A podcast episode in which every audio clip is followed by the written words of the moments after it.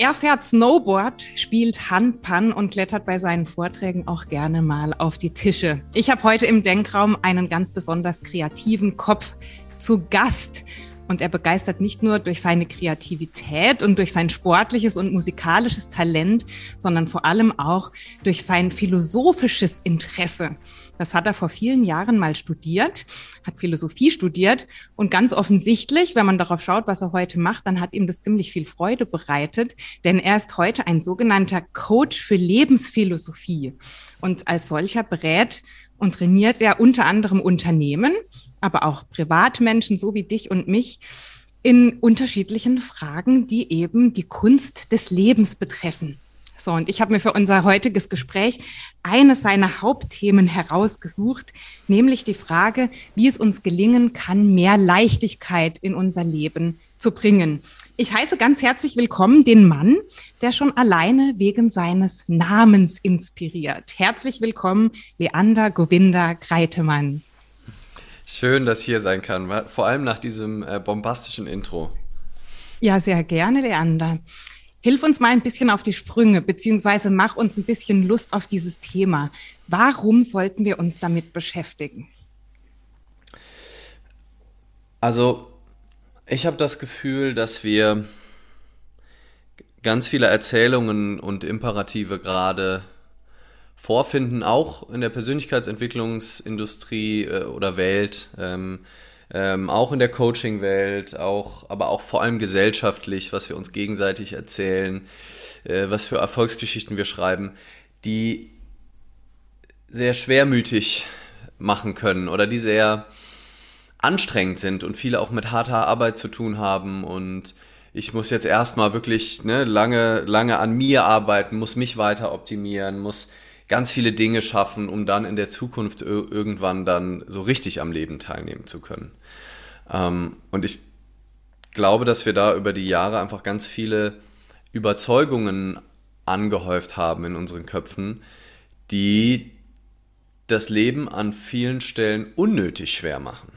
Ähm, also es gibt ja genügend Dinge, die so auf der Welt passieren, ähm, die Schwere hervorrufen und auch zu Recht. Also ich will gar nicht dafür werben, dass es alles total leicht und locker gesehen wird. Und ach komm, da ist Krieg oder eine Pandemie und da musst du nur einmal die Perspektive wechseln und dann ist das schon wieder weg und total in Ordnung.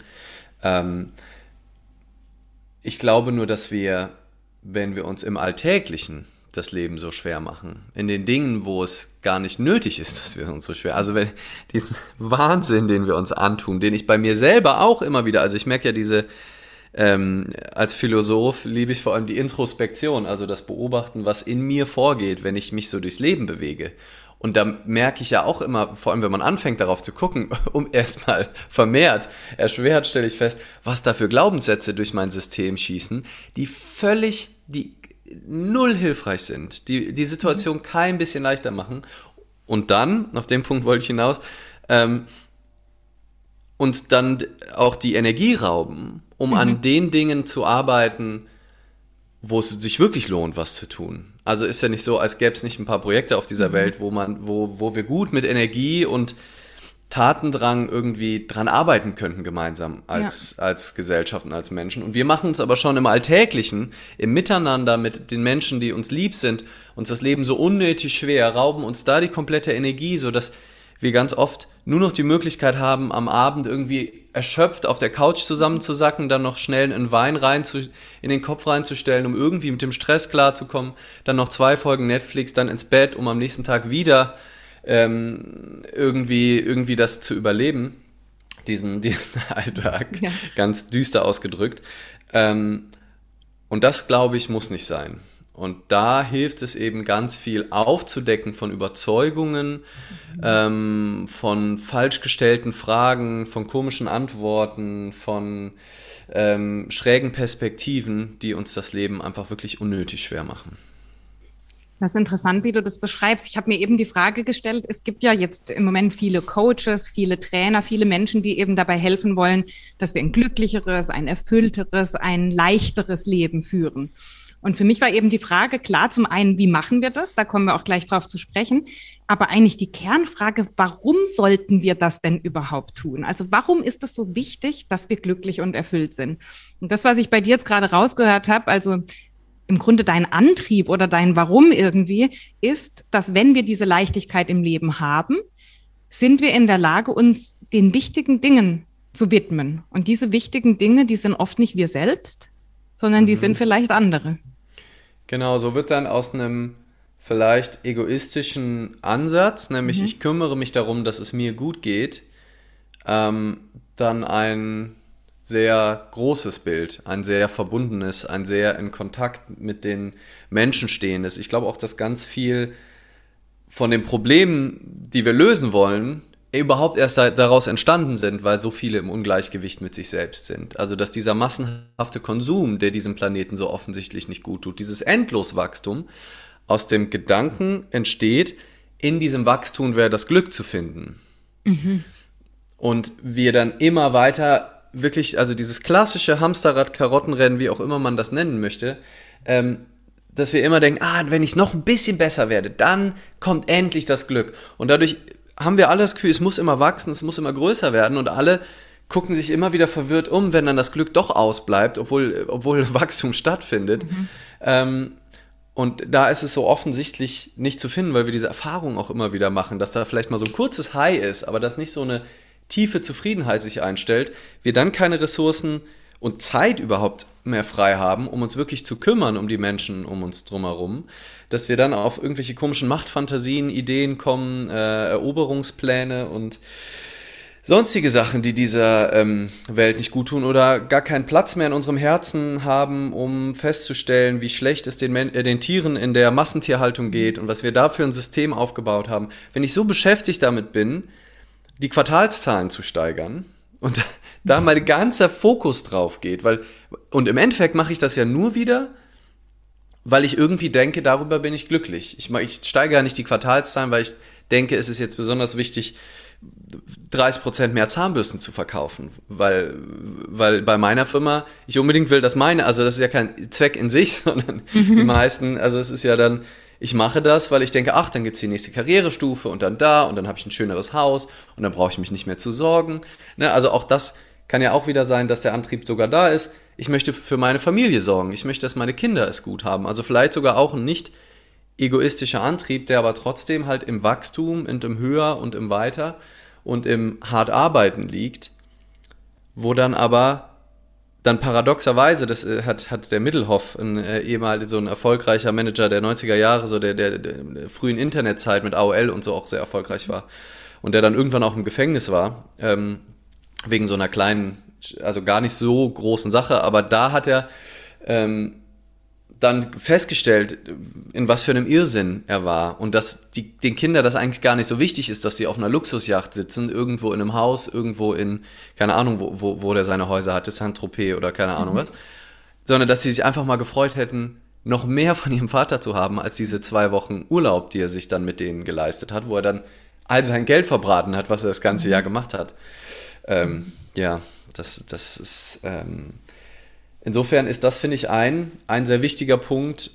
Ja, wofür wollen wir denn überhaupt glücklich sein? Und ich bin davon überzeugt, dass es schon ein in uns sehr angelegtes, eine sehr angelebte, angelegte ähm, Eigenschaft ist, dass wir nach, irgendwie nach dem Glück suchen. Also sowohl für uns als auch für andere. Und dass wir all die Dinge, die wir tun, häufig über Eck, wie ich eben schon gesagt habe, dann doch machen, weil wir irgendwie wollen, ja, wir haben einfach Lust, Schmerz zu vermeiden und irgendwie mhm. Glück zu suchen. Und eine sind vielleicht eher auf das eine fokussiert. Das ist mhm. nochmal eine ganz andere Sache, wo man auch tief einsteigen könnte. Ähm, und da glaube ich halt, dass da ganz viele von den Imperativen, die wir gesellschaftlich so aufgebaut haben, eben wir haben das jetzt mal versucht, ein paar Jahrzehnte, und wenn man da einfach einen Strich drunter zieht, stellen wir fest, war einfach keine geile Idee. Also das mhm. kann, man, kann man anders, ja. viel schlauer machen, viel mehr in Kontakt mit den Menschen um sich drumherum, viel gnädiger mit sich selbst, ohne dass ständig die Leute, die richtig gut sind, dann auch in Burnout verfallen, ähm, weil sie halt immer mehr arbeiten und hoffen, dass wenn ich nur noch mehr mache, noch mehr mache, dann irgendwann, dann erreiche ich es endlich. Und das tut auf kleiner Ebene mir selbst nicht gut und auf großer Ebene, auf mittelgroßer Ebene den Menschen um mich herum, weil ich unausgeglichen bin, weil ich mhm. denen auf die Nerven gehe, weil die mir auf die Nerven gehen, weil ich Streitereien anfange. Und auf großer Ebene eben dem Planeten und den anderen Lebewesen, mit denen wir uns ähm, diesen Planeten teilen, ja, überhaupt nicht gut. Mhm. Und da höre ich auch schon eine Herausforderung heraus, nämlich auf der einen Seite wir wollen alle, wir haben alle das Bestreben, glücklich zu sein und ein erfülltes Leben zu führen. Und auf der anderen Seite aber vielleicht unsere körperlichen Voraussetzungen, will ich es mal nennen, in Form unseres Gehirns, in Form unseres Denkens, das möglicherweise nicht immer dieses Ziel hat. Das habe ich auch schon in einigen Richtungen gehört, in einigen Büchern gelesen, dass unser Gehirn eben erstmal auf andere Dinge ausgelegt ist, auf das Überleben, auf das Durchkommen, leichte Wege zu finden. Und da liegt dann möglicherweise schon ein Thema, ein Problem, warum es gar nicht so leicht umsetzbar ist. Mm. Ja, ja, total. Und okay, dann hilf uns mal. Wie können wir dieses Problem, diese Herausforderung überwinden? Also es sind natürlich viele, ähm, viele, ähm, viele Ansatzpunkte. Also zum einen glaube ich, lohnt es sich, sich die Überzeugungen, die man über das Leben hat, in Form von Gedanken, die sich überhaupt erstmal bewusst zu machen. Also warum bin ich denn so getrieben, wenn ich getrieben wäre? Warum bin ich denn so gelangweilt, wenn ich gelangweilt? Also was, was sind die Gedanken dazu? Weil ich davon überzeugt bin, dass in den allermeisten Fällen das halt eben bewusste oder unbewusste Gedanken sind, die die Situation entweder erfreulich, entspannt und angenehm gestalten oder halt eben als anstrengend, überanstrengend, gestresst ähm, wahrnehmen lassen. Also wenn ich jeden Morgen den Gedanken habe, ich muss erfolgreicher sein, damit ich glücklich bin und ich stelle fest, da ist aber noch kein Erfolg, dann führt nur dieser Gedanke, es kann der schönste Tag deines Lebens sein. Also du bist du bist äh, am schönsten Strand der Welt, es ist tolles Wetter. Du bist da mit, mit deiner Partnerin, deinem Partner, der, der so nett ist und ein toller Mensch ist und keine Ahnung was. Du hast deine Kinder bei, was auch immer dazu gehört. Also im Außen kann alles perfekt sein, wenn der Gedanke ist, ich brauche aber noch mehr zum Glück. Ist es komplett egal, was im Außen ist. Deswegen suche und was das Missverständnis ist, dass ganz viele Leute dann denken, ja, dann muss ich eben das Außen noch weiter optimieren und noch weiter manipulieren, damit ich dann im Innen glücklich bin. Das ist aber falsch rum. Wenn ich im Innen mich mir angucke, was sind die Sätze, die mich jetzt unglücklich machen und die mache ich mir bewusst und ich stelle Stück für Stück fest, dass die alle Quatsch sind. Ich muss nicht erfolgreicher sein, um diesen Tag heute am Strand genießen zu können. Ich muss auch nicht erfolgreicher sein, um dieses Podcast mit dir hier gerade zu genießen. Ich brauche auch nicht mehr Reichweite, ausverkaufte Seminare oder Spiegel Bestsellerliste Platz 1, um dieses Gespräch mit dir heute zu genießen. Es ist nur der Gedanke, ich sollte erfolgreicher sein. Aber der stimmt so einfach nicht. Also vor allem nicht für den Moment jetzt. Mhm. Ähm, es könnte sogar gut sein, dass wenn ich erfolgreicher bin, ich erstmal unglücklicher bin.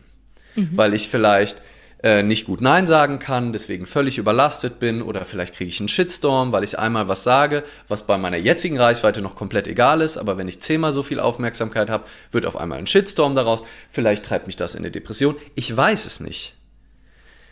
Und dann, wenn ich mir das aber bewusst mache, dann kann ich den Satz loslassen. Und das ist das, was ich für mich immer wieder mache. Ich muss erfolgreicher sein. Dann geht endlich das Leben los. Ähm, und wenn ich den loslasse, bin ich total frei, Begeisterung und Freude in dem zu finden, was ich jetzt gerade tue. Und das ist eine Haltung, die äh, finden wir schon in der äh, Bhagavad Gita, einer, einer, also der, einer der wichtigsten Schriften aus dem Hinduismus. Äh, und da ähm, wird die Karma-Yoga-Haltung äh, beschrieben, die viele Dinge umfasst, aber diesen, diesen einen Aspekt finde ich so wichtig für das, worüber wir hier reden, und der lautet, gib nicht den Früchten deiner Handlung die Bedeutung, sondern der Handlung selbst. Also gib immer dem, was du jetzt tust, die Bedeutung, aber mach dich frei davon, dass du damit irgendwas erreichen musst, dass du darüber glücklich werden musst, dass du darüber erfolgreich werden musst, weil du hast es im Endeffekt auch nicht in der Hand. Ne, Im Hinduismus wird es dann eher auf das Göttliche, das es dann für dich entscheidet. Du kannst es Schicksal, Fügung, äh, die Weltenseele, wie auch immer man es nennen möchte, aber es ist so offensichtlich, dass einfach ganz viel Glück und Fügung dazu gehört, ob aus unserem Gespräch, dieses Gespräch könnte durch irgendeinen komischen Zufall viral gehen oder auch nicht. Kann durch irgendeinen Zufall dein am wenigsten gehörtes Gespräch aller Zeiten sein. Mhm. Vielleicht hat es was damit zu tun, was wir sagen, muss aber gar nicht unbedingt. Da hört irgendwie zufällig äh, Joko Winterscheid diesen Podcast und sagt, irgendwie fand ich den sympathisch, teilt ihn überall, erzählt dem noch einem heftigeren Influencer. Auf einmal geht das Ding durch die Decke. Wenn ich mich darauf fokussiere und darauf warte und mein Lebensglück davon abhängig mache, dass so etwas passiert, was so offensichtlich nicht in meiner Hand ist, dann ist es vorprogrammiert, dass ich eben ein Mindfuck bin, dass ich ständig mit dem hadere, was passiert. Wenn ich aber einfach nur Spaß dran habe, mit dir zu reden und dankbar dafür bin, dass da ein Mensch ist, der mir Fragen stellt, der vorbereitet in dieses Gespräch reingeht, mir den Raum gibt, hier zu sprechen, dass da vielleicht sogar auch noch Menschen sind, die sich das nachher anhören, dann gibt es nicht mehr zu erreichen als genau das in diesem Moment. Und das ist das, wo ich versuche, äh, meinen Fokus drauf zu legen, was ich versuche immer mehr zu kultivieren, die Bedeutung auf das zu legen, was ich jetzt tue und alle Gedanken, die mich davon wegbringen, die eben auf Zukunft gerichtet sind, auf mehr, auf Widerstand mhm. gegen das, was jetzt ist, die bewusst wahrzunehmen und zu hinterfragen und zu sagen, ist das wirklich wahr? Ist der Satz, ich muss erfolgreicher sein, diesen Podcast müssen super viele Leute hören, ist der wirklich wahr? Und wenn ich den loslassen kann, dann bin ich frei, hier zu sagen, was ich will. Ich bin weniger nervös, weniger verkrampft, weniger angespannt, weil ich einfach gucken kann, was entwickelt sich gerade in diesem Gespräch. Was möchte ich jetzt sagen? Was fühlt sich richtig an? Ich nenne das gerne auch, im, ich bin im Einklang mit der Situation, mit dir, mit dem, was gerade in mir vorgeht, was gerade gesagt werden will. Und das macht, kann, kann wahnsinnig frei machen und in der Konsequenz, um auf das zurückzukommen, was du am Anfang gesagt hast, wahnsinnig leicht. Weil mhm. schwer ist, kontrollieren zu wollen. Oh Gott, war der Satz jetzt eben gut? Ne? Also wenn ich jetzt, also mhm. also wenn ich jetzt die, manchmal hilft es, das andere Extrem zu zeichnen ja. und wir bewegen uns meistens irgendwo in Kont im Kontinuum dazwischen. Wenn ich jetzt, wenn das jetzt, ich das Gefühl hätte, das ist das wichtigste Gespräch meines Lebens im Sinne von, das entscheidet darüber, ob ich erfolgreich bin, wie mein Leben weitergeht. Ne? Mhm. Es gibt ja so Momente, wo man denkt, oh Gott, oh Gott, dieser Vortrag oder. Und bei jedem Satz denke ich, oh Gott, war der jetzt gut? Bringt er mich meinem Ziel näher? Bringt er mich meiner, meinem, meinem Warum, meiner Vision, meinem was auch immer, bringt mich das näher. Und jeder Satz könnte daneben sein, weil jeder Satz könnte sein, nein, wieder ein Hörer, wieder eine Hörerin verloren. Oh nein, was hast du da gemacht? Du wolltest auch eigentlich da und äh. und das ist das ist Schwere, das ist. Enge, das ist verkrampft sein, das ist das Tod, äh, der Tod von Kreativität. Und diese Offenheit, nicht zu wissen, wofür es gut ist, nicht zu wissen, was gut für mich ist, äh, nicht zu wissen, ähm, was, ja, wo ich eigentlich hin will im Endeffekt. Mhm. Ne? Also äh, diese Idee von Erfolg ist ja, ich, ne, ich will genau dahin und wenn ich da bin, dann, dann ist das Leben gut. Aber woher soll ich das wissen, bevor ich da bin? Und viel offener dem Leben zu begegnen und auch dann offen zu sein für die Einladungen des Lebens. Mhm. Ne, weil es ist ja immer eine Fokussierung auf ein Ziel. Damit mache ich ja ganz viele Auswahlmöglichkeiten klein, weil ich ne, also es ist, natürlich müssen wir das machen auf eine Art, weil es gibt immer in jedem Moment unzählige Dinge, die ich tun könnte. Es gibt ja. unzählige Wörter, die ich jetzt sagen könnte. Alles, was wir tun, ist immer eine Auswahl.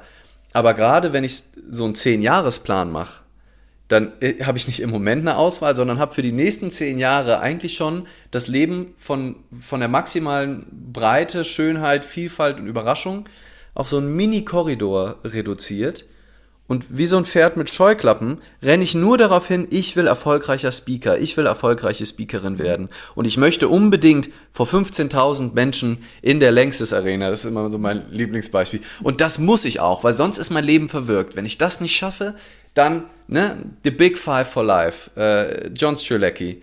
Für mich super Autor, sympathischer Typ, aber diese Idee, ich habe diese fünf Sachen und die muss ich erreichen und dann ist mein Leben in Ordnung. Und wenn ich zurückgucke und dann habe ich die fünf Sachen geschafft, aus meiner Sicht jetzt zu entscheiden, was die fünf Sachen sind, die meine nächsten 50 Jahre in meinem Leben spannend machen wird, was für eine enge Sicht aufgrund der Vergangenheit, das ist ja alles aufgrund der Vergangenheit, aufgrund meiner Erfahrung denke ich, ja, das wäre bestimmt eine geile Sache, die ich machen könnte. Und es hat auf jeden Fall auch seine, seine Vorteile und seine Berechtigung und vielen, und wenn es hilft, die fünf Dinge aufzuschreiben, bitte macht das. Ich will nur darauf hin, hinweisen, dass es eventuell dem Leben die Möglichkeit gibt, sich zu entfalten. Vielleicht gibt es da 50 andere Sachen, die viel geiler sind als die fünf Sachen, die du dir auf die Liste geschrieben mhm. hast. Weil du die noch gar nicht sehen kannst, weil das Leben so viel komplexer, so viel wunderschöner, so viel vielfältiger ist, als wir uns das überhaupt vorstellen können. Und wenn ich dann sage, nein, nein, ich will aber genau diese fünf Sachen, dann bin ich wie so ein kleines Kind, das denkt, ja. das halt so, also nein, nein, nein, ich will aber das, ich will aber das und das und das Leben, die Mutter leben oder Vater leben sagt, du hast gar keine Ahnung, was du willst. Ich habe so geiles mit dir vor und du Idiot hast dir diese fünf Sachen aufgeschrieben, schlägst meine ganzen Einladungen aus, die ich dir täglich schicke für die irrsten Erfahrungen, für die tollsten Dinge, die passieren können, aber weil du wie so ein rechthaberisches Kind diesen fünf Dingen hinterher rennst, übersiehst du die ständig. Mhm. Viel tollere, viel, viel, also, und ähm, deswegen lohnt sich, glaube ich, ähm, diese, diese Gedanken häufiger in Frage zu stellen, von allem von ich muss genau dahin und das muss passieren und nochmal, wir können eine Idee haben, wo wir loslaufen, müssen wir sowieso machen. Ich muss ja mhm. jetzt gleich, wenn wir hier auflegen, überlegen, was ich als nächstes mache. Mhm. Und dann gehe ich in die Richtung, weil das gerade nach einer guten Idee klingt. Mhm. Aber den Anspruch zu haben, zu wissen, dass das jetzt das Wichtigste ist und dass das auch die nächsten fünf Jahre so ist und die Bereitschaft dafür, meine mentale Gesundheit zu opfern, ähm, die Bereitschaft dafür, zu opfern, dass gerade die Sonne scheint und ich vielleicht dann doch spontan sage, nee, ich glaube, jetzt gerade ist einfach angesagt, mich einfach nur in die Sonne zu legen. Ohne mhm. Sachbuch, ohne, schlaues, ohne schlauen Podcast, ohne irgendwas, was Sinn ergibt, was nicht auf, was auf kein Ziel mhm. einzahlt, was auf kein Warum einzahlt, was auf nichts einzahlt, sondern einfach, weil es sich jetzt gerade richtig anfühlt. Schön. Ich habe zwei Gedanken im Kopf. Das eine ist, ich finde das total spannend, dass du John Strilecki erwähnt hast, weil der kam mir, während du gesprochen hast, kam der mir. Ich habe mal von dem einen Vortrag angehört, live auch. Damals, als das noch äh, üblich war, saß ich da im Publikum und der hat darüber gesprochen, welche Fragen wir uns stellen in unserem Leben und warum die schlecht sind. Mhm. So, und er hat resümiert, zumindest war das mein Resümee, das ich mir mitgenommen habe, dass wir uns zu viel die Frage nach dem Wie stellen. Also ah. zu häufig. So. Mhm. Mhm. Und jetzt widerspricht es aber meinem Lieblingssatz, der kommt von Goethe, der mhm. heißt, das was bedenke, mehr bedenke wie. Und ich möchte mich eigentlich eher an diesem Satz orientieren, mhm. weil der geht davon aus, dass wir zwar im Kopf haben sollen, was wir tun, und dass das auch eine gewisse Wichtigkeit hat in unserem Leben, aber dass die Art und Weise, wie wir es tun und was wir für Gedanken dabei haben, welche Werte wir dabei ins Leben bringen und welcher Mensch wir sein möchten in diesem Moment, eigentlich viel zentraler ist als die Früchte, die das Ganze trägt. Ja. So, und ja. die Frage, die ich jetzt habe, ist, wenn wir davon ausgehen, dass dieses Wie wichtig ist und so habe ich dich jetzt auch verstanden, dass dir das auch wichtig ist. Wie können wir das dann damit vereinbaren, dass wir uns trotzdem Ziele setzen im Leben? Weil das bekomme ich dann häufig ähm, nicht vorgeworfen, aber doch als Argument vorgebracht, wenn ich meine Haltung äh, formuliere. Dann sagen die Menschen, ja gut, aber dann hast du ja gar keine Ziele mehr im Leben, dann lässt du dich ja komplett treiben und bist nur noch reaktiv. Mhm. Und das ist ja auch nichts, was du befürwortest. Du bist ja auch eher proaktiv und kreativ. Also wie kann man das im Moment sein und das Ergebnis eigentlich vergessen, mit dem kombinieren zu sagen, ich möchte aber meinem Leben trotzdem eine eigene Richtung geben? Also ich versuche tatsächlich, oder also ich benutze das Wort Ziele für mich gar nicht. Also ich benutze das mhm. Wort Ziele nur, um darüber herzuziehen. Ähm, und, und nochmal, ne? Also wenn, wenn hier jetzt auch Leute zuhören und denen, es gibt ja ganz viele verschiedene Persönlichkeitsstrukturen. Und wenn jemand dem, das wirklich hilft, einfach ne, von der Couch hochzukommen und sich zu bewegen und es fühlt sich total gut an, dann ist es doch klasse. Dann, dann ist Ziele für diese Person einfach wunderbar. Und dann will ich das auch nicht kaputt reden. Ich habe halt das Gefühl, dass wir in einem Ungleichgewicht sind und diese Ziele eine Überbedeutung haben, die eher zu wahnsinnig viel Schwere und Stress führt bei vielen Menschen.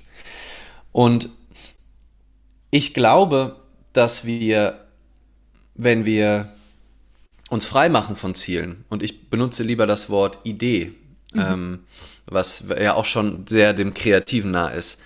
Also ich formuliere eine Idee von einer Richtung. Mhm. Ne? Also ich stelle fest, mir macht das Spaß, über lebensphilosophische Themen zu reden. Ich stelle mhm. fest, mir macht das Freude, wenn da Menschen auch zuhören mhm. und so, oder sogar auch Menschen im Raum sind vielleicht. Ne? Also ich halte, Vorträge machen mir Spaß.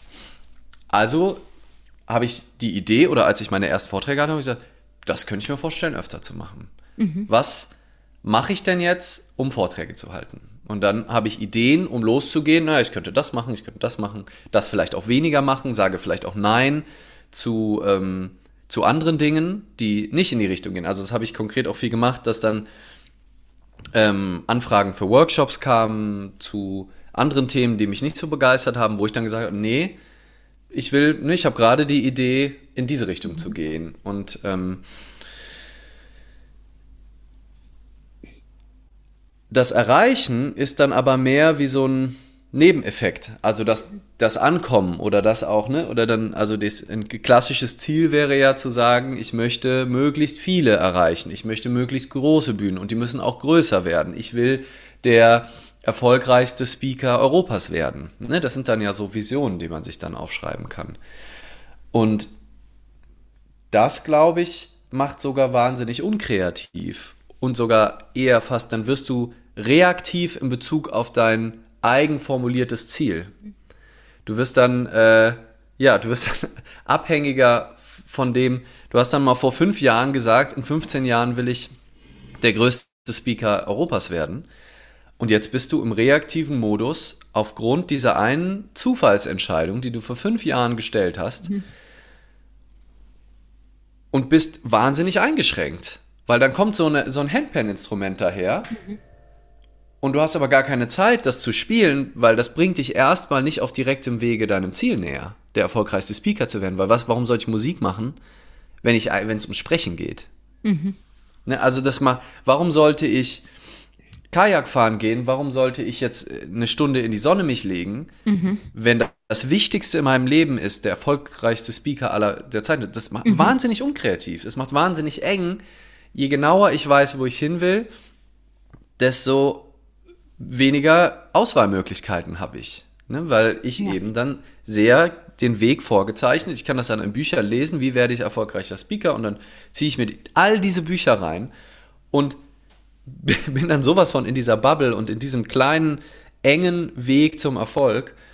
Und das Leben kann aber so, so viel vielfältiger sein. Mhm. Und das ist für mich eigentlich auch kreativer Ausdruck und das ist auch Individualität so gesehen.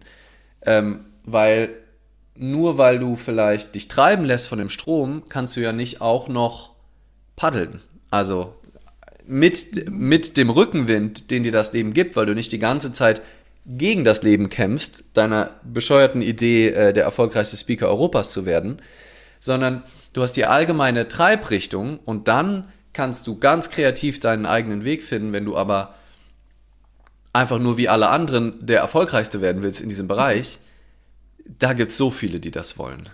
Da gibt es so viele, die genau diese Bücher lesen. Da gibt es so viele, die genau die perfekten Instagram-Posts machen mit Aufruf zur Interaktion und jetzt noch tollen Slides, weil die Verweildauer länger ist die wissen, dass sie drei Stories pro Tag machen müssen, weil sonst der Algorithmus sie nicht liebt, die genau, die dann Leute einstellen, die das für sie machen, die dann ihr, ihren Funnel optimieren. Da gibt es so viele. Das ist wahnsinnig unkreativ, mhm. finde ich. Also kann man auch alles machen. Ja. Ähm, und ist ja auch, wenn man, wenn man anfängt oder, also spricht überhaupt nichts dagegen. Was sie sagen will, ist, dass die Ziellogik eher dazu einlädt, mhm. ein sehr unkreatives Leben am Ende zu führen, ein sehr reaktives mhm. Leben, von einem vor fünf Jahren wahllos ähm, gesetzten Zielpunkt und wir eben dem Leben nicht die Möglichkeit geben, uns zu zeigen, was möglich ist. Was wir uns selber überhaupt gar nicht vorstellen können, was da alles möglich ist. Ähm, ne, das Beispiel Handpan-Musik, da, war ich bei meinem äh, Freund Alex vor an, anderthalb Jahren äh, zu Hause, mit dem ich mein, den Podcast mache, den du ja auch, auch gut kennst, mhm. Alex Metzler. Und entdecke diese Handpan und stelle fest, das macht was mit mir. Das ist irgendwie irre. Hab viele Musikinstrumente in meinem Leben gehabt, aber das berührt mich irgendwie nochmal anders, das weckt nochmal anders Leichtigkeit. Mhm. Und jetzt habe ich die letzten eineinviertel Jahre Handpan gespielt, als wäre das mein Job. Also ein Zweitjob zumindest. Mhm. Also mit einer Begeisterung, Hingabe, bin auf Workshops mhm. gefahren. Ähm, und ohne dass ich wüsste, warum, ne, im Sinne von, äh, im Sinne von Stülecke, ohne dass ich dir sagen könnte, warum oder was ich damit bezeugen, äh, sondern ja. einfach, ich merke, wie geht es mir, wenn ich diese Handpan spiele? Sehr gut. Wie geht es Menschen, wenn mhm. die diese Handpan-Musik hören? Mhm nach den ersten zwei Monaten, äh, eigentlich auch relativ schnell, auch gut. Und, das, und daraus kann das Leben dann ein Was und ein Warum machen. Aber das gebe ich eigentlich mehr an das Leben ab. Mhm. Und weil dann die Chance besteht und deswegen mache ich es nicht und es, es muss auch überhaupt nicht passieren, dass sich daraus was entwickelt, weil wenn ich genug zu essen habe und ne, da bin für die Menschen um mich herum, muss ich nicht alle meine Freiminuten in auch irgendwas stecken, was auch Geld zurückbringt. Also klar muss ich, ne, also habe ich den Luxus, dass ich mir die Hälfte der Zeit nehmen konnte, auch für etwas erstmal, was kein Geld bringt. Äh, das muss man natürlich auch berücksichtigen, inwiefern mhm. geht das. Aber ganz viele ähm, arbeiten ja wa wahnsinnige Überstunden und machen viel mehr, als sie müssten, weil sie denken, dass sie immer noch viel weiterkommen würden, mhm. sondern äh, und da muss jeder für sich gucken, wie viel Geld brauche ich auch. Wie viel mhm. muss ich wirklich arbeiten? Wie viel geht es wirklich darum? Oder geht es auch darum, dem Leben viel mehr andere Möglichkeiten zu geben, viel mehr zu experimentieren, zu gucken. Und jetzt hat sich aus der Handpan eben ergeben, dass ich in einem Monat meinen ersten Workshop gebe. Also mhm. wo ich mein, mein erstes offenes Seminar anbiete, wo ich dieses Instrument an andere weitergebe, das wahrscheinlich, äh, komme ich gar nicht drum herum, das natürlich auch mit lebensphilosophischen Inhalten vermenge, aber es geht primär darum, Menschen dabei zu helfen, in Kontakt zu kommen mit diesem Instrument. Und das habe ich nie geplant, da war kein Warum hinter, da war kein Was, das war, es hat sich jetzt einfach so entwickelt, weil ich so viel Liebe und mhm. Energie in dieses Musikinstrument gesteckt habe. Das ist Teil meiner Vorträge. Ich, ich baue das irgendwie ein, äh, wenn wir uns nächste Woche sehen, mhm. äh, wirst du es live auf der Bühne sehen, äh, als, als Teil des ähm, Vortrags. Ja. Ähm, weil es sich einfach richtig anfühlt. Und weil ich, mhm. äh, wenn ich, also ich spiele einfach gern Handpan und wenn ich auf der Bühne ja. bin, dann macht es mir Spaß, Handpan ja. zu spielen. Und dann ähm, gucke ich, ob das was mit den Leuten macht und ob das irgendwie sinnvoll ist. Mhm. Und da ist mein aktueller äh, Forschungsstand, ja, das macht, macht Sinn, das mhm. einzubauen. Und wenn es irgendwann nicht mehr sinnvoll ist, dann lasse ich das. Und wenn irgendwann die Begeisterung am Handpan-Spielen vielleicht weniger wird, kann es auch sein, dass ich die alle, äh, dass ich die wieder verkaufe und meine mhm. Zeit anders nutze aber es ist wenig warum, wenig was und ganz viel, wie möchte ich mich diesem Moment hingeben. Und mhm. da würde ich sagen, mit maximaler Güte mir selbst und den Menschen um mich herum, ähm, mit Liebe für das Leben und auch die Menschen mhm. und mich und drumherum, mit mhm. Kreativität, Offenheit, Mut, Freude und Leichtigkeit. Und daraus können sich dann, glaube ich, ganz viele tolle Dinge entwickeln, die auch ein starkes Warum haben im nächsten Schritt. Mhm, ne? Anderen Menschen zu helfen, andere Menschen weiterzubringen, denen das Leben leichter zu machen, mich für Tiere einzusetzen, mich für die Umwelt einzusetzen, mich selber zu fragen, was kann ich persönlich tun, äh, um eher einen Beitrag äh, zu, zu leisten, als, mhm. als Teil des Problems zu sein. Ähm, wie kann ich im Alltäglichen für andere Menschen da sein? Wo sehe, habe ich das Gefühl, da kann ich jetzt gerade einfach unterstützen. Aber das kommt als zweites, nachdem mhm. ich klar mit dem bin, wie ich das Leben leben möchte, wie ich dem Moment begegne, dann habe ich die Hände frei, um dann all die Dinge da draußen zu tun und mir auch zu überlegen, wo will ich denn jetzt mal hingehen, was ist die nächste Idee, mhm. warum könnte ich das machen, wie kann ich dazu beitragen, dass diese Welt eine schönere ist. Mhm. Und das ist für mich total kreativ. Mhm. Oh ja. Ich mag dir vielleicht mal berichten, so ein bisschen, was meine Erfahrungen damit sind. Mhm. Ich habe sehr viele Jahre in meinem Leben sehr zielstrebig an allen möglichen Projekten gearbeitet. Und es ging im Grunde immer darum, den nächsten Schritt zu gehen, das nächste Ziel zu erreichen. Und habe das auch ziemlich erfolgreich gemacht, würde ich behaupten. Bis ich irgendwann gemerkt habe, dass eben das Glück, das ich ja irgendwie auch parallel gesucht habe, ausgeblieben ist. Mhm. So, dann bin ich den ähm, entgegengesetzten Weg gegangen und habe im Grunde gar keine Ziele mehr gehabt und habe mich treiben lassen, also komplett treiben lassen. das hat mich auch unglücklich gemacht. Das war mhm. auch etwas, wo ich gemerkt habe, ich, ich lebe nur noch in den Tag hinein, ich habe gar keine Intention mehr, ich bin am Schwimmen. Das war mhm. im Grunde ein genauso blödes Gefühl. Und jetzt habe ich für mich einen Mittelweg gefunden und ich überlege gerade, ob der vergleichbar ist mit dem, was du beschreibst. Ich habe mir überlegt, was ich mir für diese Welt wünsche. Also auf welcher Welt möchte ich leben und auf welcher Welt möchte ich auch, dass meine Kinder irgendwann leben.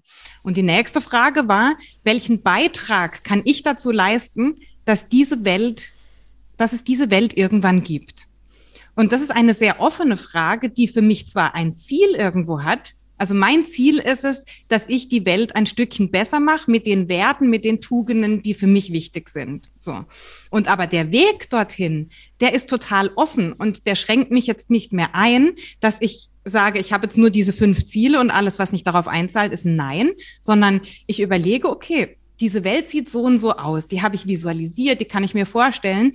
Und jetzt bin ich offen für Ideen, jetzt bin ich offen für Kooperationen, für neue Interessen, ähm, für alles das, wo ich eben einen Beitrag leisten kann, um auf diese Vision sozusagen einzuzahlen. Und das ist für mich jetzt zumindest ein ganz, ganz schöner und sehr erfüllender Weg, der mich überhaupt nicht einschränkt und mir trotzdem aber eine Richtung gibt, der mhm. mir trotzdem wie so einen gewissen Leitstern gibt, dass ich nicht so völlig am Schwimmen bin, wo ich aber weiß, ich kann meinen Interessen und meinen Hobbys und meinen Talenten Raum geben und dies muss die nicht so ganz eingeschränkt einsetzen.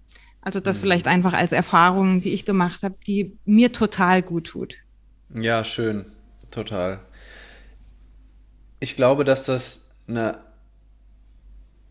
andere Art des Zugangs oder der, der Wortwahl ist von mhm. dem, was ich auch beschreibe oder beschreiben möchte. Ähm, weil ich glaube, wenn wir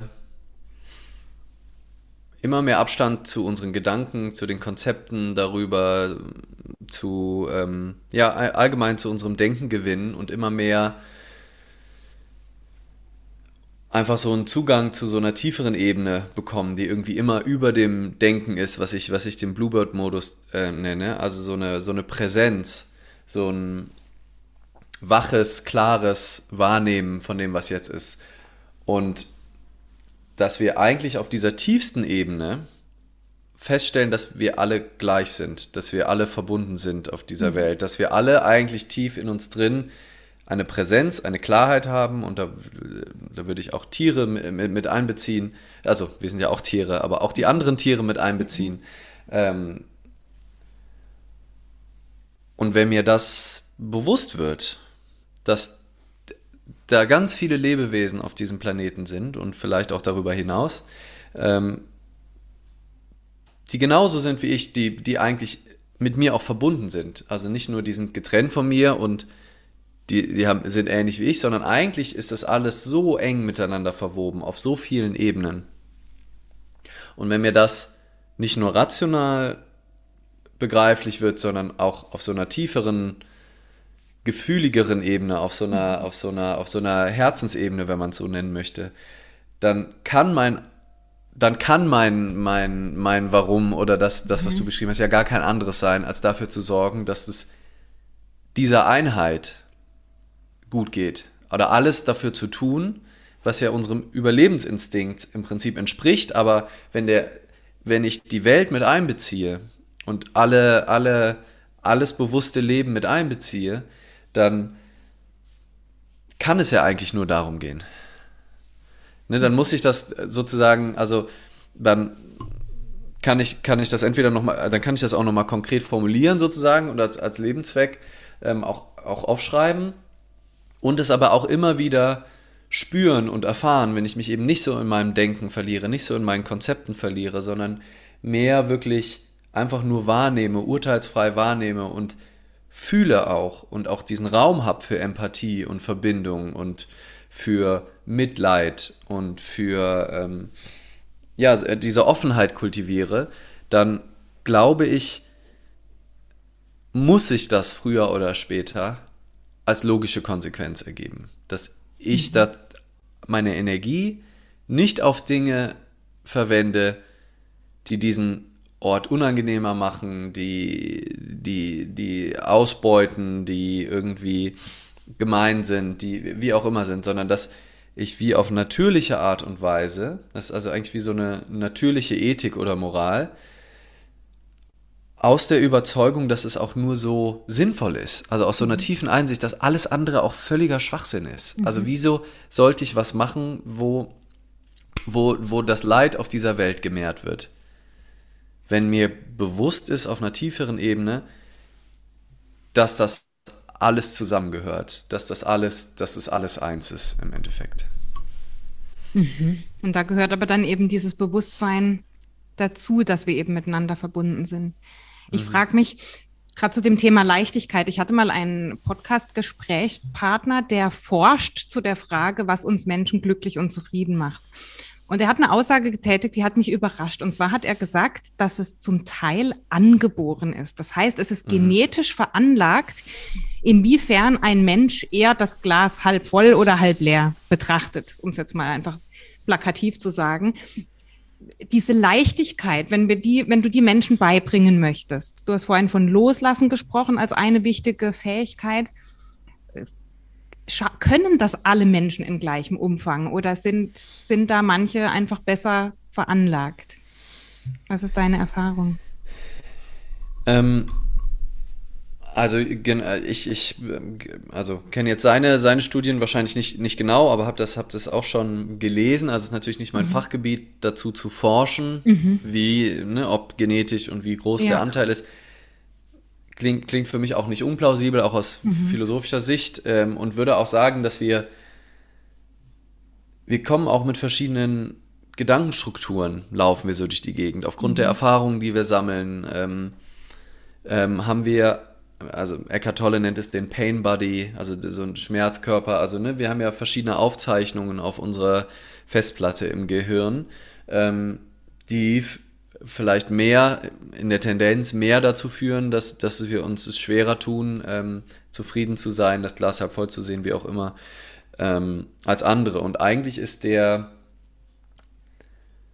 Vergleich da auch nicht so besonders hilfreich. Ne? Mhm. Also wenn ich jetzt wieder individuell drauf gucke, also mit ja dir, der du da gerade zuhörst, oder mit dir, dir Hanna, oder ne, mit der einzelnen Person. Und eigentlich ist die einzelne Person auch immer mein, mein Ansprechpartner, meine mhm. Ansprechpartnerin. Und da kann ich mich selber fragen, also A, würde ich, würde ich sofort aufhören mit dem Vergleich natürlich. Ne? Mhm, ah, ja. mh, hm, ah, diese, Men diese Mensch scheint, äh, der ist genetisch besser ausgestattet. Wäre ich so ausgestattet wie dieser Mensch, dann mhm. ging es mir besser. Dieser Gedanke führt direkt dazu, dass du die, diese, die, diese Vermutung, die du anstellst, sofort bestätigst, nämlich du ja. wirst in dem Moment weniger glücklich sein, mhm. weil, du den, weil dann wieder der Gedanke kommt, wenn ich nur so glücklich wäre, wie, wenn ich nur die genetischen Voraussetzungen hätte wie der oder die, wenn ich eine glücklichere Kindheit gehabt hätte, wenn ich, wenn mir nicht das passiert wäre, wenn nicht das ähm, gewesen wäre.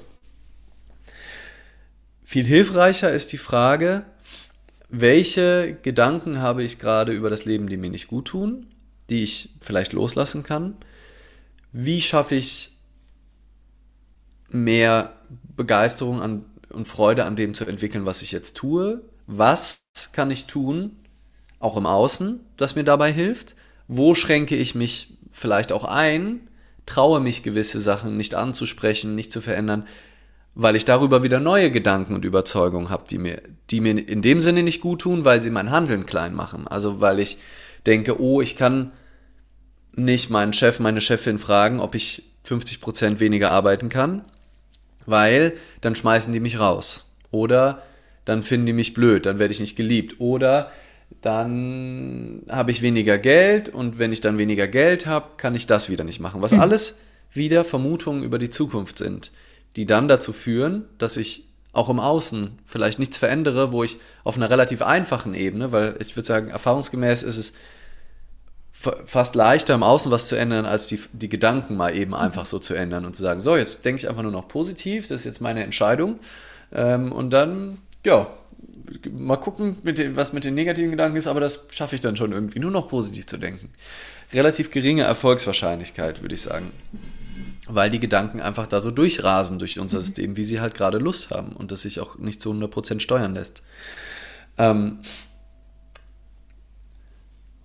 und es geht auch, glaube ich, also es geht nie darum, was die nächste Verwirrung wäre, dass das Leben einfach eine reine Glückserfahrung ist. Mhm. Also in dem Moment, wo ich von Glück rede, muss, ist das Unglück immer Teil davon. Ich habe zum Beispiel jetzt gerade wieder festgestellt vor kurzem, je aufgeregter ich bin vor einem Vortrag, vor, vor irgendwas, egal was es ist, was ich so tue, desto höher ist die Wahrscheinlichkeit, dass ich danach so ein High-Gefühl habe. Und andersrum, wenn ich gar nicht aufgeregt bin, kann ein Vortrag total erfolgreich sein und danach bin ich aber auch nicht aufgeregt, also in keine Richtung. Mhm. Ne? Also es ist einfach, es war dann ein schöner Vortrag und dann ist er vorbei und dann passiert aber auch nichts. Mhm. Es war mhm. auch keine Aufregung da. Und eine Aufregung ist ja eher was, was sich häufig unglücklich anfühlt. Ne? Also gerade wenn es eine sehr starke Aufregung ist, ist es ja. ja, was, was wir versuchen zu vermeiden, was unangenehm so, ach nee, aber das Lampenfieber, oh nee, und der Stress. Und das hat mir total geholfen, auch das Lampenfieber wertzuschätzen, weil ich weiß, wenn da eine krasse Aufregung ist, dann ist da offensichtlich, da ist eine echte Forderung, da ist eine echte, da liegt was im Abenteuerland für mich. Und mhm. ähm, wenn ich das überstehe, dieses Abenteuer, dann werde ich wahrscheinlich, muss auch nicht sein, aber kann sein, dass ich danach auch mehr Glück erfahren werde. Wenn ich, wenn ich kein, nicht aufgeregt bin, dann halte ich diesen Vortrag und es ist total in Ordnung. Das Unglück kommt dann nur, und das habe ich bei mir auch schon beobachten können, wenn ich denke, ich müsste glücklich sein nach einem erfolgreichen Vortrag. Oder nicht nur glücklich, sondern high auf mhm. Endorphin und da raus und denke, boah, wow. Und, und wenn das sich dann nicht einstellt, dann kann eine richtige Enttäuschung kommen, dass man denkt, hä? Warum? Worum geht es denn im Leben, wenn ich mich jetzt nicht gut fühle? Das war auch so ein geiler Vortrag. Aber anstatt, und also, und worauf ich hinaus will, ist, dass wir die Gefühle einfach fühlen, wie sie sind, dass wir die wahrnehmen, die Trauer, die Wut, die Überforderung, den Schmerz, die Freude, die Ekstase, was auch immer da das Leben und wir und die, die das äh, Zwischenspiel davon, so ähm, was, was da so entsteht. Und das einfach zu fühlen und nicht dagegen zu sein, es nicht anders haben zu wollen, nicht im Widerstand zu sein, ähm, sondern das anzunehmen auch. Das ist Teil davon, sich, wenn ich mich voll auf den jetzigen Moment fokussiere, dann bedeutet das, wenn ich mit dir rede, dass ich mit dir mhm. rede. Und wenn da Trauer ist, dann darf auch die Trauer vollkommen sein. Und wo ich dann selber, unabhängig von meinem genetischen Anteil für Glück oder wie auch immer, dazu beitragen kann, ist, dass ich akzeptiere, wenn da gerade Unglück ist. Mhm und damit auch umgehe und es nicht anders haben will. Und ich sage, guck mal, der da auf Instagram, der sieht aber total glücklich aus. Was mhm. übrigens auch ziemlich wahrscheinlich kein Fakt ist, sondern einfach nur gerade schnell ein Foto geschossen, stressig von dem einen zum ja. nächsten Fotospot. Äh, Nochmal ein anderes Thema. Ähm, und das ist im buddhistischen Sinne ist das der Unterschied zwischen Schmerz und Leid. Mhm. Also ne, die, die, die alte Idee vom Pfeil im Oberschenkel, der Schmerz verursacht und all die Gedanken, die ich mir darüber mache, der Widerstand dagegen, das ist das Leid, was ich selber verursache. Da ist ein körperlicher Schmerz, weil, ne, oder ich, ich stoße mir den kleinen Zeh mhm. oder was, oder ich breche mir den Arm. Da ist ein körperlicher Schmerz, klar. Ich werde verlassen. Da ist höchstwahrscheinlich ein körperlicher, also ein wahrnehmbarer Schmerz. Mhm. Dann wahrscheinlich eher mental. Das Leid, was ich mir hinzufüge, ist, sind die Gedanken, die sagen, das sollte ich nicht haben, warum immer ich, mhm. ähm, ich müsste das doch mittlerweile besser im Griff haben, ich habe doch so viel meditiert, wo ist meine Gelassenheit, ich bin einfach eine Pessimistin, klar, dass ich das jetzt wieder nicht positiv sehen kann. Das ist das selbstgemachte Leid, was ich mir antue. Neben dem Schmerz, den, das Leben ist Schmerz. Ja? Mhm. Also wird es immer wieder ja. Dinge geben, die uns aus der Bahn werfen, die unvorhergesehen kommen. Todesfälle, Krankheiten, äh, Misserfolge, was auch immer. Aber das Leid, was wir uns durch die Gedanken selbst hinzufügen, mhm. das verändert grundlegend die Qualität dieses Gefühls. Ja. Und zwar auf eine unangenehme Art und Weise, auf eine krampfige Art und Weise. Dass ich, dass da eine, wenn da einfach nur eine Schwäche ist, wenn da einfach nur Krankheit ist, dann ist das in, den, in vielen Fällen ganz gut zu ertragen das, was, was es anstrengend macht, was es zu einer leidvollen Erfahrung macht, ist der Gedanke, ich sollte aber gesund sein. Was habe ich falsch gemacht? Wieso bin ich wieder krank? Ich wollte doch Sport machen. Mhm. Jetzt nehme ich zu. ich musste mich doch bewegen. Nur 2000 Schritte heute. Ich habe doch eigentlich 10.000 machen wollen. Äh, klar, dass ich jetzt wieder krank werde. Mein Immunsystem ist aber auch shit. Hätten meine Eltern mir damals eine bessere Ernährung gegeben, dann wäre ich. Das ist, das ist Leid in, in Reinform, in Gedanken, die nichts damit zu tun haben, dass du eigentlich nur gerade einen Tag auf der Couch verbringen müsstest. Mhm. Ein bisschen schlapp, vielleicht ein bisschen die Nase zu, wie meine gerade irgendwie auch. ähm, das ist ein relativ unschuldiges Gefühl. Ja. Die Gedanken können es in eine absolute Hölle verwandeln. Der Tony Robbins, der sagt dann, Pain is inevitable, Suffering mhm. is a mhm. choice. Also Schmerz mhm. ist unumgänglich, ja. Schmerz ist Teil des Lebens, aber zu leiden ist dann die Entscheidung, die ich treffe, der Umgang mit diesem Schmerz. Ja. Okay, spannend. Lass uns zum Abschluss, Leander, nochmal auf dieses Loslassen blicken, weil ich habe das bei dir so rausgehört, dass das Loslassen eigentlich die Kompetenz ist oder die Fähigkeit, dass wenn wir die uns aneignen, dass diese Leichtigkeit und diese Erfüllung einen festeren Platz in unserem Leben bekommen können. Wenn du sagst, wir müssen diese Gedanken loslassen, was meinst du damit und vor allem, wie, wie geht das? Also wie kann man das trainieren im Alltag? Weil das ja häufig doch irgendwie so eine Floskel, also Floskel nicht böse mhm. gemeint, aber Floskel im Sinne von, ich weiß, ich muss sie loslassen, aber was heißt denn das jetzt für mich? Ja, super, danke schön. Äh, das ist äh, beim Philosophieren manchmal, wenn man, äh, wenn, wenn es dann sehr meta-level-mäßig wird, ist immer ganz gut, ähm, dann wieder auf die ganz praktische Ebene. Ähm, wie mache ich das? zurückzubringen. Ähm, also viele. Pass auf, Leander, ich gebe ja. dir ein konkretes Beispiel, ja? ja? Hier ist vor einer Stunde haben hier Bauarbeiten begonnen, hier draußen. Also ja. ein riesen Baugebiet hier nebendran und die haben angefangen mit den den Boden zu teeren und brutaler Lärm. Und bei mir ist es gleich losgegangen, ach du meine Güte, das machen die jetzt bestimmt den ganzen Nachmittag. Ich nehme doch gleich einen Podcast auf. So viele Türen kann ich gar nicht zumachen, dass das Geräusch verschwindet. Also wie wird dann die Qualität sein? Was werden die Zuhörer denken? Also es ging so eine richtige Kette an Gedanken los, bis ich irgendwann gedacht habe, sag mal, ich kann es doch jetzt nicht beeinflussen. Das Geräusch ist jetzt da.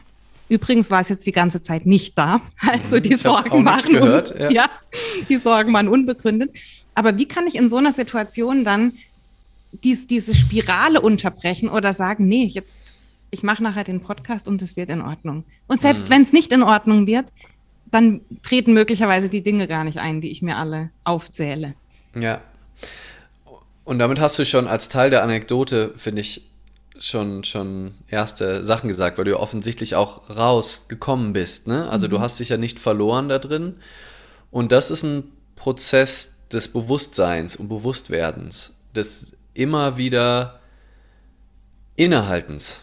Und ich glaube auch, dass wenn wir eben zu viel arbeiten, da dreht sich so ein bisschen der Scheiß, wenn wir die ganze Zeit nur wenn wir gar keinen Raum haben zum Innehalten, mhm. weil wir so viele Ziele und so viele Projekte und so damit beschäftigt sind, das Leben unter Kontrolle zu haben und zu planen, dann haben wir gar keinen Raum für sowas wie Innehalten, so wie, Moment mal, was, was ist denn eigentlich gerade bei mir los? Warum, warum stresse ich mich denn gerade so viel?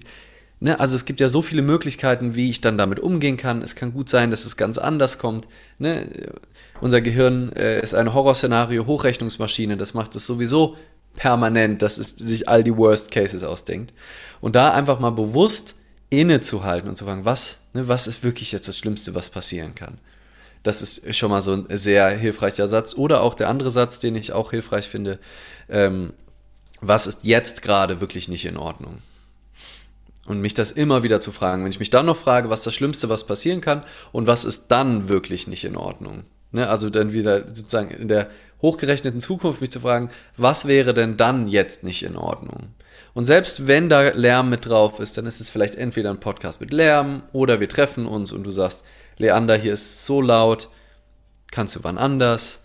Was, also, und selbst wenn wir dann nicht sprechen, vielleicht ist das das Beste, was passieren kann.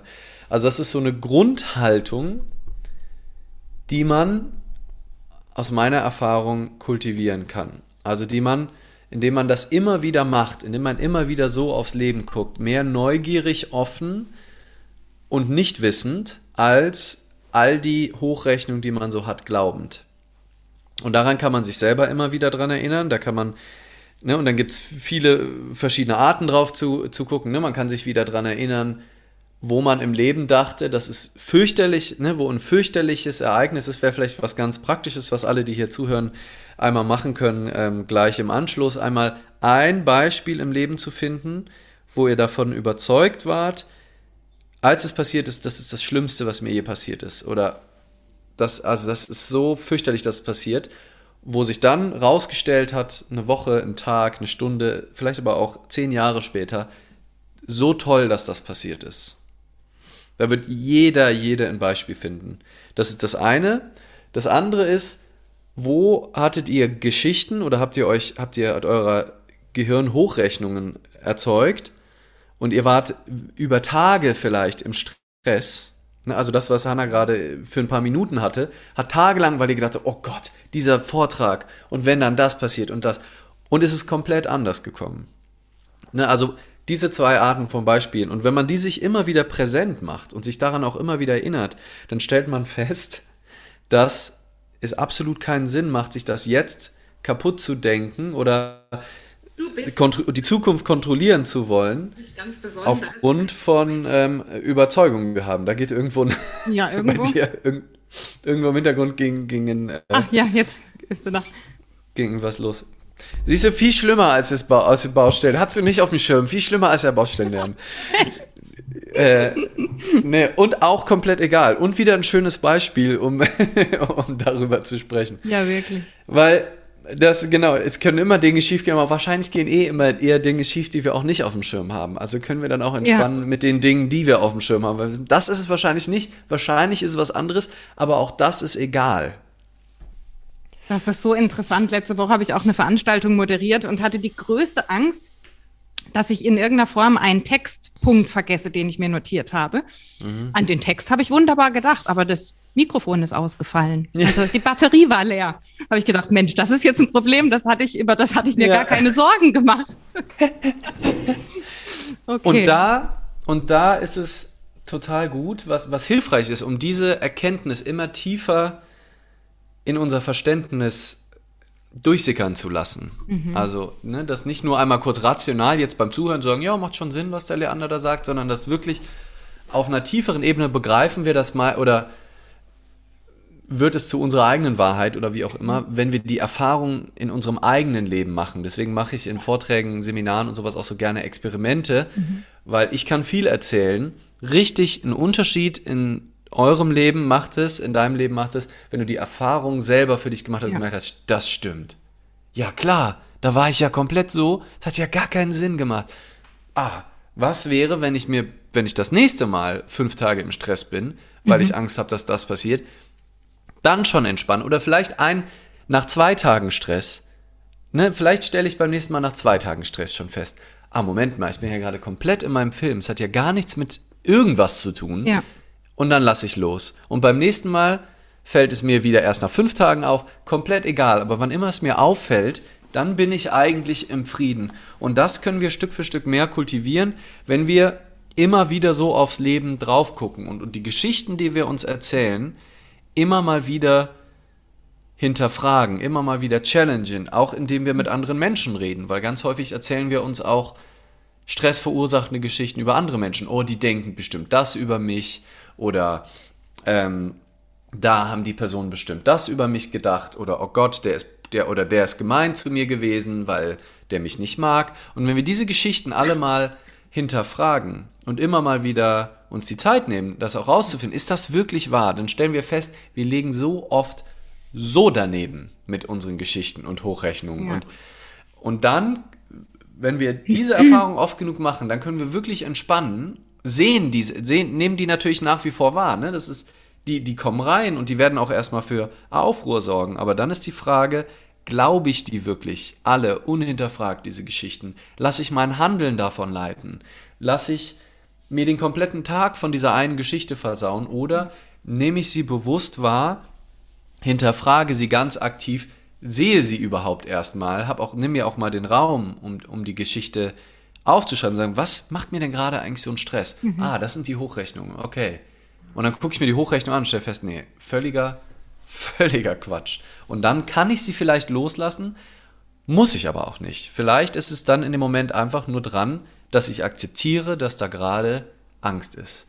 Und dann wird die Qualität der Angst vermutlich auch schon wieder eine grundlegende sein, als wenn ich halt mich komplett darin verliere oder dann noch gegen die Angst kämpfe und ähm, komplett im Widerstand bin. Das sind so die zwei, mhm.